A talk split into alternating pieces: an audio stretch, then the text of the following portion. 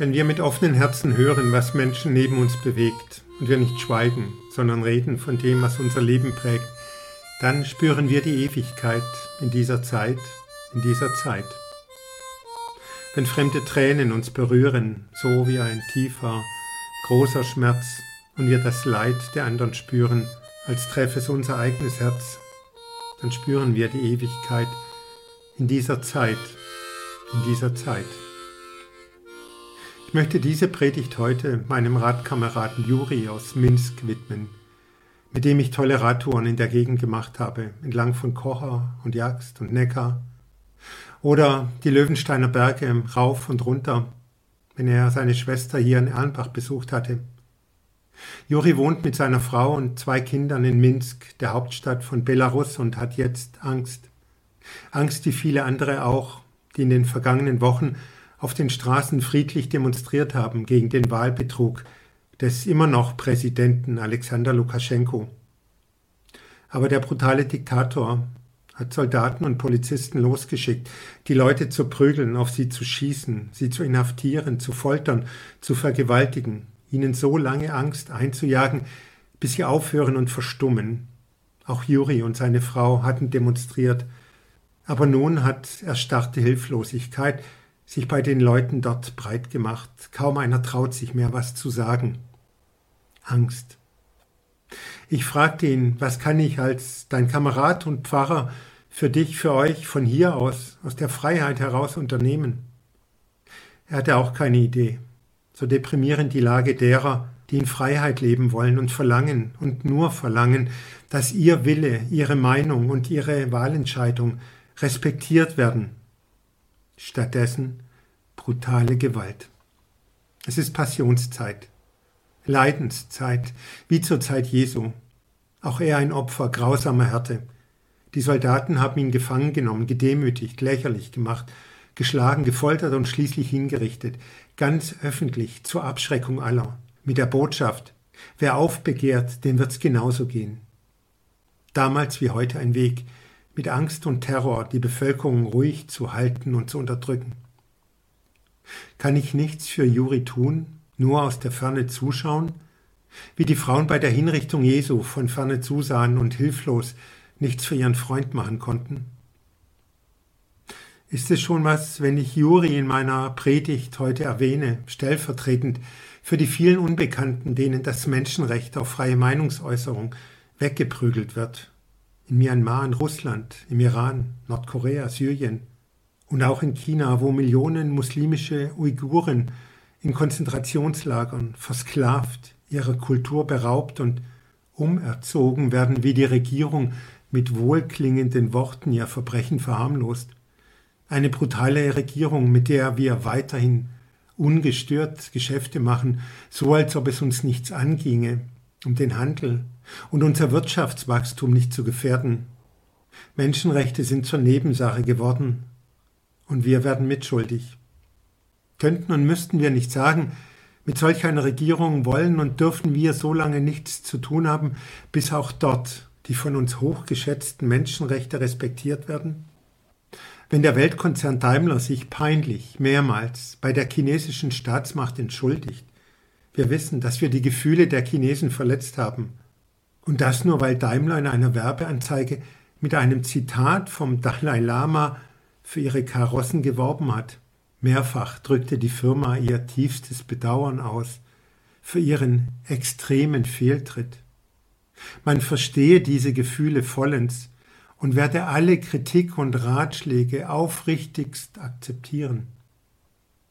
Als zu Jahresbeginn ein Handelsabkommen der Europäischen Union mit China unterzeichnet wurde, da meinte die Kanzlerin, diese Tatsache, dass uns sehr Grundsätzliches trennt, sollte aber kein Argument gegen Zusammenarbeit sein.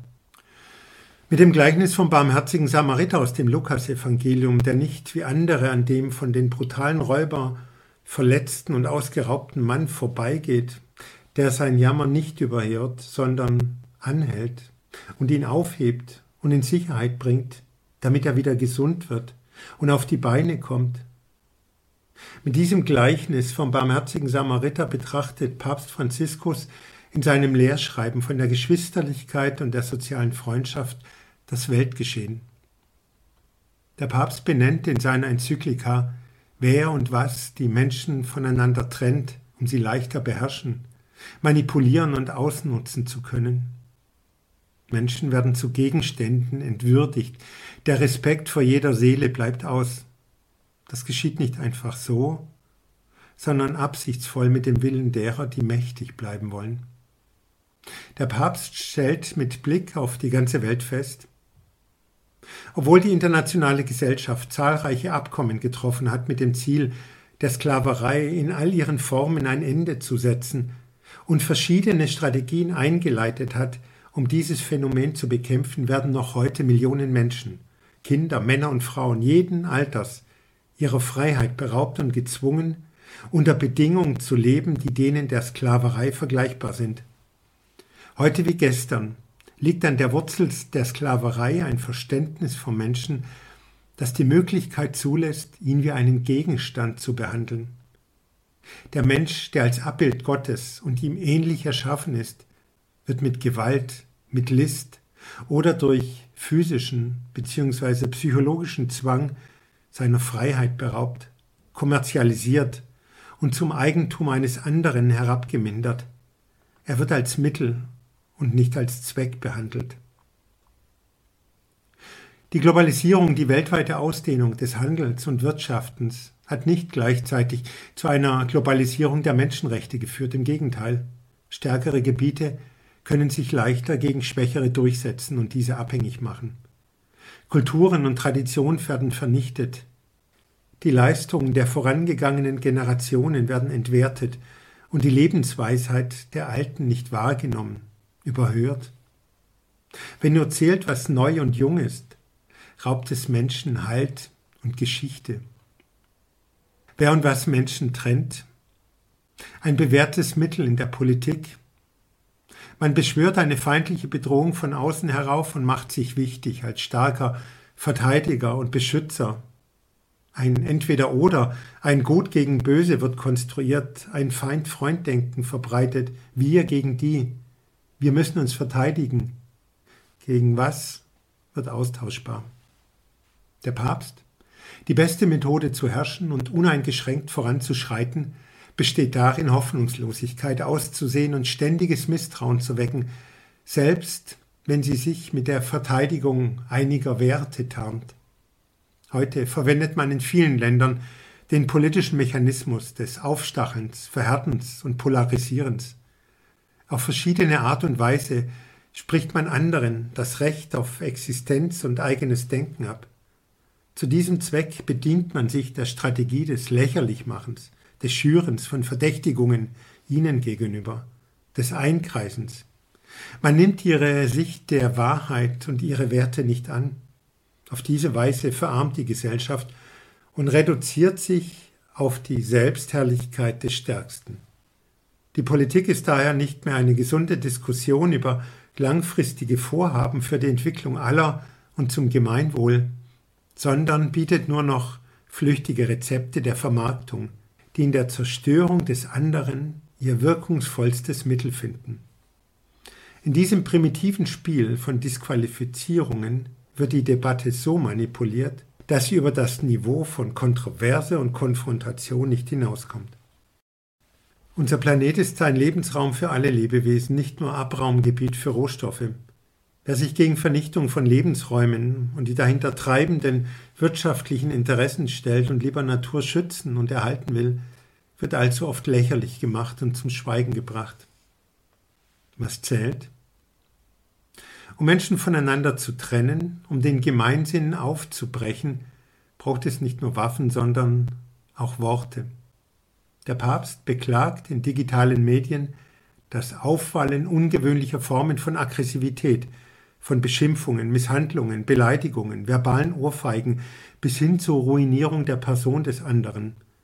Dies geschieht mit einer Hemmungslosigkeit, die bei einem Zusammentreffen von Angesicht zu Angesicht nicht in der gleichen Weise vorkommt, weil wir uns sonst am Ende gegenseitig zerfleischen würden.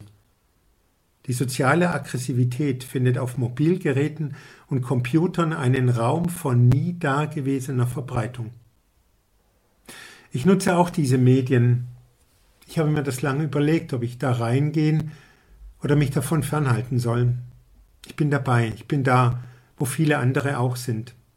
Ich habe mir aber zum Grundsatz gemacht, nur Wohlbedachtes, Vernünftiges und Geistreiches zu posten und mich nicht in Empörungsdebatten zu beteiligen. Der Papst empfiehlt, wieder ein Hören, ein Hinhören einzuüben, ein ruhiges Nachdenken. Erst denken, dann posten. Der Papst. Man darf die Fähigkeit zuzuhören nicht verlieren. Der heilige Franziskus hat der Stimme Gottes zugehört. Er hat der Stimme des Armen zugehört. Er hat der Stimme des Kranken zugehört. Er hat die Stimme der Natur vernommen. All das verwandelte er in einen Lebensstil. Ich hoffe, dass der Same des heiligen Franziskus in allen Herzen heranwachse. Jetzt möchte ich zurück zu Juri kommen und all den anderen, die in Angst und Schrecken leben müssen. Ich denke immer wieder an Juri, erkundige mich nach ihm und frage mich, kann ich für dich tun, mein Lieber? Ich bin immer noch hier und frei. Du aber in deiner Heimat in Minsk, 1700 Kilometer weit weg, nun eingeschüchtert und verstummt. Das lässt mich nicht in Ruhe. Und ich will auch nicht, dass es mich in Ruhe lässt. Ich möchte nicht einfach am Verletzten vorbeigehen. Aber was tun? Es ist Passionszeit in vielen Teilen der Welt, nicht weil es der Kirchenkalender so will, sondern weil nicht wenige Gewalttäter andere bewusst und gewollt drangsalieren und berauben. Und auch wir, scheinbar Unbeteiligte, davon profitieren. Auferstehung wird dann, wenn wir aus unseren Grabeshöhlen der Angst, der Taubheit und des Nichtwissenwollens aufstehen und heraustreten die anderen sind stärker. Aber wir machen weiter, irgendwie, ohne Hass im Herzen, auf dem Weg zu mehr Gerechtigkeit und mehr Geschwisterlichkeit. Nur ein Traum? Wenn wir mit offenen Herzen hören, was Menschen neben uns bewegt und wir nicht schweigen, sondern reden von dem, was unser Leben prägt, dann spüren wir die Ewigkeit in dieser Zeit in dieser Zeit. Wenn fremde Tränen uns berühren wie ein tiefer, großer Schmerz und wir das Leid der anderen spüren, als treffe es unser eigenes Herz, dann spüren wir die Ewigkeit in dieser Zeit, in dieser Zeit.